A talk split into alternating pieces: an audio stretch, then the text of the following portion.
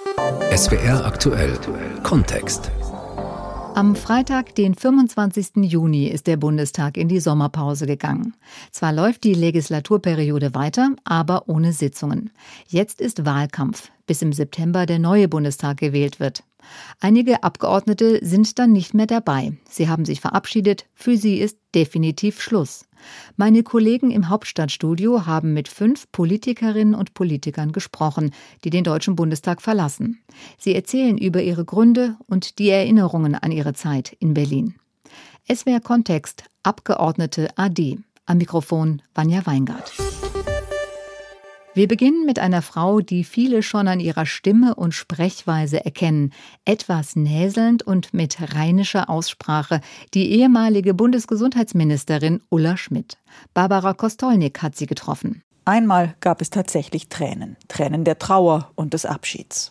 Es hat in den fast neun Jahren keinen einzigen Tag gegeben, wo ich nicht gern ins Ministerium gekommen bin.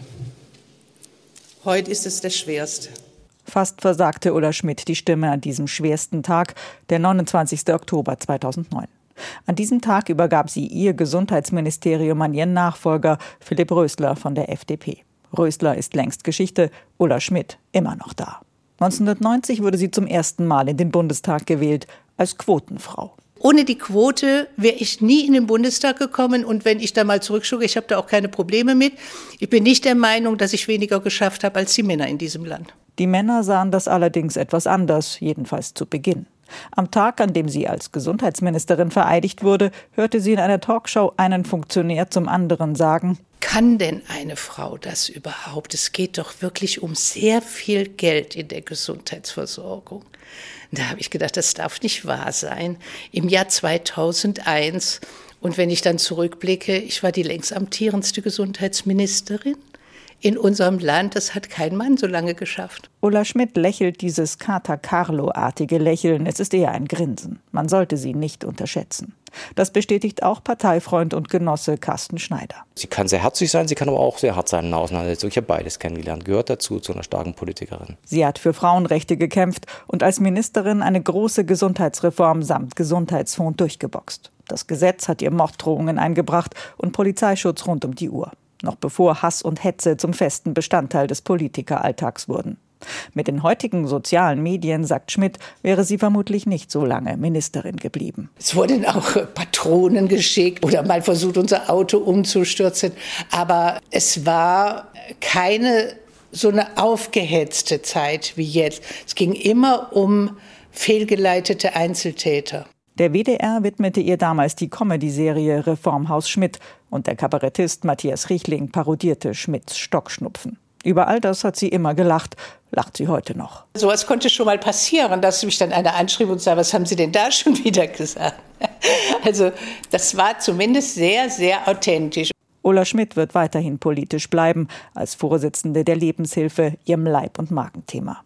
Sie ist froh, dass ihr der Wahlkampf erspart bleibt. Ich hatte für mich das Gefühl, jetzt 31 Jahre sind genug. Ich weiß nicht, ob das jemand versteht, aber ich wollte keinen Wahlkampf mehr machen, wo ich im Mittelpunkt stehe und wo immer alle meine Bilder an jedem Baum hängen. Für Sentimentalität und Nostalgie war Ulla Schmidt schon immer viel zu pragmatisch. Ein Beitrag von Barbara Kostolnik. Wir wechseln die Partei von der SPD zur CSU. Denn auch Entwicklungsminister Gerd Müller verabschiedet sich in Berlin. Ein Mann, der dafür bekannt ist, unabhängig von seinem Parteibuch immer Klartext zu reden. Georg Schwarte hat mit ihm gesprochen. Gerd Müller. 1994, als er in den Bundestag einzog, dachten in der Politik viele an den Bomber, den Fußballer. Heute denken sie beim Namen Gerd Müller an das gute Gewissen der CSU. So nennen sie ihn. Der Mann hat nie aufgehört, sich empören zu können. Es kann nicht sein, was heißt es kann nicht sein, dass die Realität, zehn Menschen in der Welt besitzen so viel wie 3,5 Milliarden der Armen. So, und das soll so weitergehen? fragte Entwicklungsminister Gerd Müller. Der Mann, der seit acht Jahren reist, redet, Freund und Feind verstört mit seiner Klarheit. Hunger ist Mord, weil wir wissen, wie wir Hunger beseitigen könnten. Er weiß es, lange schon, fordert es. Kaum ein Minister ist ungeduldiger, unduldsamer auch, wenn er interessenlose Gleichgültigkeit erspürt. Er war Europaabgeordneter. Damals lernte Gerd Müller, der Bayer, Claudia Roth, die Grüne kennen, ziemlich ungleiche Freunde. Bis heute mag er sie. Und wissen Sie warum? Weil die das lebt, weil die was bewegen will. Und es geht mir auch immer mehr ab, dass wir was bewegen und verändern wollen. Warum bin ich denn in der Politik? So klingt der Mann. Wer mit Müller durch die Welt reist, erlebt einen Minister, der bewegen, verändern will. Geradeaus, Klartext Müller, hingehen, wo es weh tut. Vor zwei Jahren steht er in Kutupalong im Rohingya-Flüchtlingslager in Bangladesch. Elend, Not, Tod und Vertreibung, hier wohnen sie alle. Ja, das ist fürchterlich und deshalb bin ich hier, weil ich die Aufmerksamkeit auf diese vergessene Flüchtlingskatastrophe lenken will. Er will, dass die Welt nichts vergisst. Der Mann ist unbequem bis zum Nervigsein.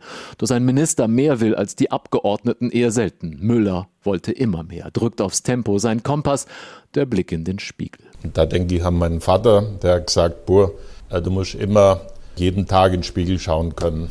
Er kann das wohl sagen. Eine Welt ohne Hunger ist möglich, sagt er übrigens, wo immer er auftaucht. Wir wissen das.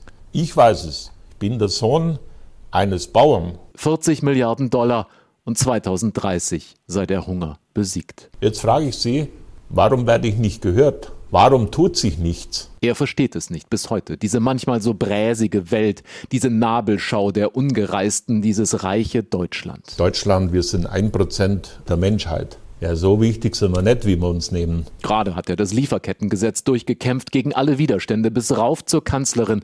Nicht reden, machen. Das Müller-Motto. Der Mensch sollte seine Zeit nutzen, sagt er, weil er vergänglich sei. Nimm dich selber nicht so wichtig. Ich lebe ja im Allgäu und blicke, wenn ich heimkomme, mit meiner Frau auf den Gründen, auf die Alpen. Millionen von Jahren stehen diese Berge, die stehen auch in ein paar Millionen Jahren noch. Er steht jetzt am Ende seiner politischen Laufbahn. Platz machen für andere. Deshalb gehe er als Minister sowieso, aber auch als Abgeordneter. Was jetzt kommt? Ehrenamt, sagt er. Leicht untertrieben. Angela Merkel hat ihn als künftigen Chef der UN-Organisation für industrielle Entwicklung vorgeschlagen. Da könnte er weiter nerven. Im Dienste der Menschheit. Ein Beitrag von Georg Schwarte. Politik ist kein Traumjob. Das sagt die FDP-Abgeordnete Katja Suding.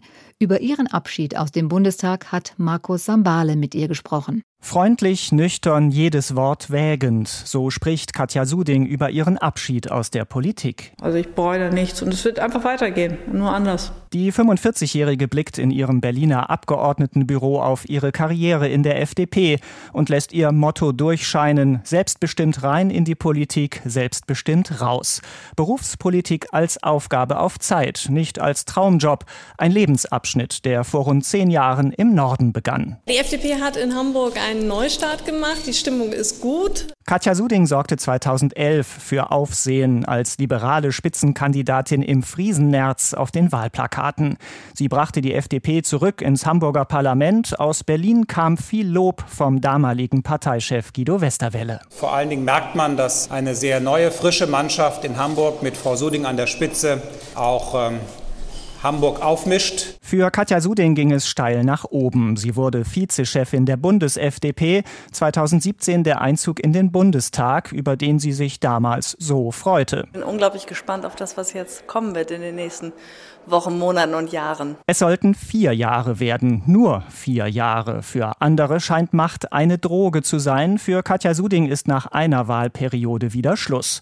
Es sei eine wunderschöne, aber harte Zeit gewesen. Eine Zeit, in der Suding für ihr Herzensthema digitale Bildung gekämpft hat. Die FDP-Politikerin erzählt von freundschaftlichen Begegnungen auch über Parteigrenzen hinweg, nur nicht mit der AfD. Empört berichtet Suding da von frauenfeindlichen und rassistischen Kommentaren, die aus der AfD-Fraktion gekommen seien, auch in laufenden Bundestagssitzungen. Da ist viel Häme, viel Abwertung des politischen Gegners dabei. Also Dinge, die man aus anderen Fraktionen bei allen politischen Unterschieden, die ja auch sein dürfen und sein müssen, niemals hören würde. Solche Dinge wird Katja Suding sicher nicht vermissen, wenn sie nach vorn blickt auf ihr Leben nach der Politik. Nochmal etwas ganz anderes zu tun, mit vielleicht auch ein bisschen mehr Selbstbestimmung, ein bisschen mehr Eigenständigkeit. Sie beteuert, die Männerdominanz in der FDP sei nicht der Grund für den Rückzug. Überhaupt verliert Katja Suding öffentlich kein schlechtes Wort. Natürlich ist das ein Abgang, wie ich äh, ihn mir auch gewünscht habe. Und ich bin froh und dankbar, dass das so gelungen ist und gehe einfach im kompletten Frieden. Was sie konkret ab Herbst machen wird, das sagt Katja Suding noch nicht. Es wird eben einfach weitergehen, nur anders. Ein Beitrag von Markus Sambale. Kommen wir zu einem CDU-Politiker, der polarisiert. Als Bundesinnenminister stand Thomas de Maizière immer wieder in der Kritik. Auch er hat sich vom Deutschen Bundestag verabschiedet. Vera Wolfskämpf schaut mit ihm zurück auf viele Jahre in der Politik. Thomas de Maizière geht, aber einige seiner Aussprüche bleiben. Ein Teil dieser Antworten würde die Bevölkerung verunsichern. Das war 2015. De Maizière hatte gerade als Bundesinnenminister entschieden, wegen einer Bombendrohung ein Fußballspiel zwischen Deutschland und den Niederlanden in Hannover abzusagen. Heute, nach mehr als 30 Jahren in der Politik, schaut er auf Höhen und Tiefen zurück. Ich bereue manches Interview und Aussage, die ich gemacht habe. Manches ist ja sprichwörtlich geworden. Ich bereue manche personelle Fehlentscheidung. Äh, also ich habe auch natürlich meine Fehler gemacht, aber ich bereue nicht, dass ich in die Politik gegangen bin. Ich bin dankbar, dass ich so viel Verantwortung bekommen habe. Für den Volljuristen ging es 1990 los mit der Regierungsarbeit. Zunächst in Mecklenburg-Vorpommern, dann der Wechsel nach Sachsen und 2005 auf die Bundesebene. De Maizière wurde Chef des Kanzleramtes in Merkels erstem Kabinett.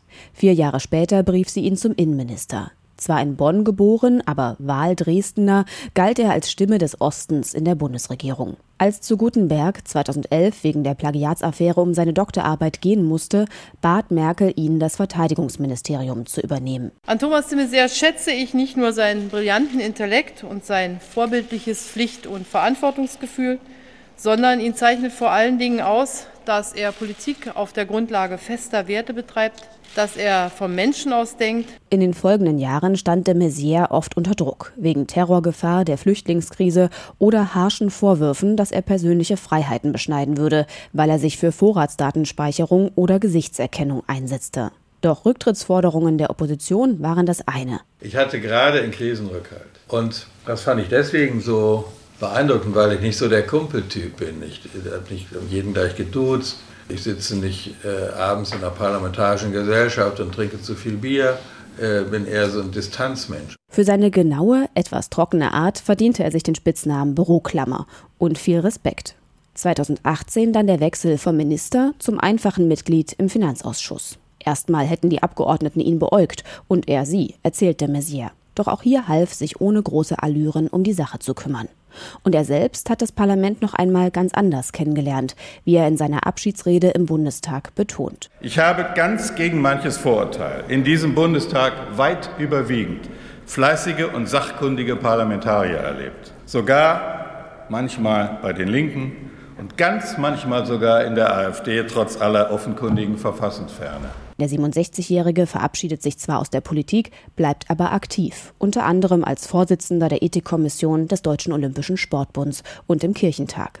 Für seine Memoiren ist noch ein bisschen Zeit, sagt Thomas de Maizière. Damit will er nicht anfangen, bevor er 80 Jahre alt ist. Ein Beitrag von Vera Wolfskämpf. Und auch Fabio De Masi verabschiedet sich vom Deutschen Bundestag. Er ist seit 2017 stellvertretender Vorsitzender der Fraktion Die Linke. Und vor allem als Finanzexperte und Obmann im Untersuchungsausschuss hat er deutlich Stellung bezogen. Alfred Schmidt berichtet. Er war einer der hartnäckigsten Nachfrager im Untersuchungsausschuss zur Wirecard-Affäre. Der Skandal um den pleitegegangenen Finanzkonzern ließ dem studierten Volkswirt Fabio De Masi keine Ruhe. Ich bin Abgeordneter des Deutschen Bundestages. Ich darf Ihnen hier diese Frage stellen. So rückte De Masi im Ausschuss schon mal die Dinge zurecht, wenn Leute aus der Finanzaufsicht oder Bankmanager drumherum reden wollten. Und im Bundestag verteilte er auch gerne mal Seitenhiebe auf politische Gegner von der Union.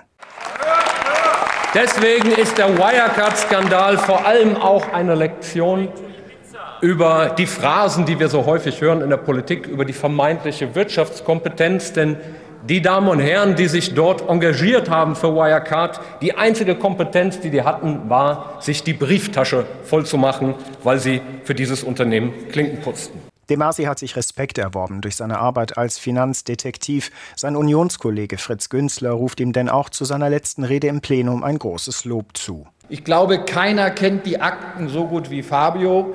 Er hat die richtigen Fragen gestellt. Er war im Thema. Man hätte ihm auch ein bisschen mehr Fragezeit geben müssen und können, weil noch viele Fragen von ihm offen geblieben sind. Lieber Fabio, einen ganz herzlichen Dank für den tollen Job, den du im Untersuchungsausschuss gemacht hast. Die politischen Fragen von heute brauchen linke Antworten, sagt De Masi im persönlichen Gespräch in seinem Büro. Dazu gehört für ihn, Vermögen und Chancen fair zu verteilen, Lobbyismus transparenter zu machen, Bildung und Jugend stärker zu berücksichtigen. Als Vater eines Sohnes weiß er, wie die Corona-Politik auf Jüngere wirkt. Wir können jetzt irgendwie wieder Party im Fußballstadion machen. Ich bin großer Fußballfan, spiele selber Fußball, aber wir haben die Situation in den Schulen nicht geregelt, keine Luftfilter, anderthalb Jahre. Und wir können so nicht mit den Kindern in unserem Land umgehen. Im FC Bundestag wird Fabio De Masi weiterspielen und er bleibt auch in der Linkspartei. Er wolle allerdings seine Energie dort nicht in eingeübten Ritualen und Machtkämpfen verausgaben. So hat er es in einem offenen Brief an seine Partei zum Abschied geschrieben. Nun ja, dieser Brief, der sei ja nicht so böse gemeint, sagt er. Nein, das war doch ein Liebesbrief. Wenn einem jemand wichtig ist, dann kritisiert man jemand auch. Wenn mir die Linke egal wäre, hätte ich ja einfach gesagt und tschüss. Nach vier Jahren im Bundestag und zuvor drei Jahren im Europaparlament könnte sich die Masi theoretisch auch einen lukrativen Posten in einer Firma angeln. Genau das will er nicht.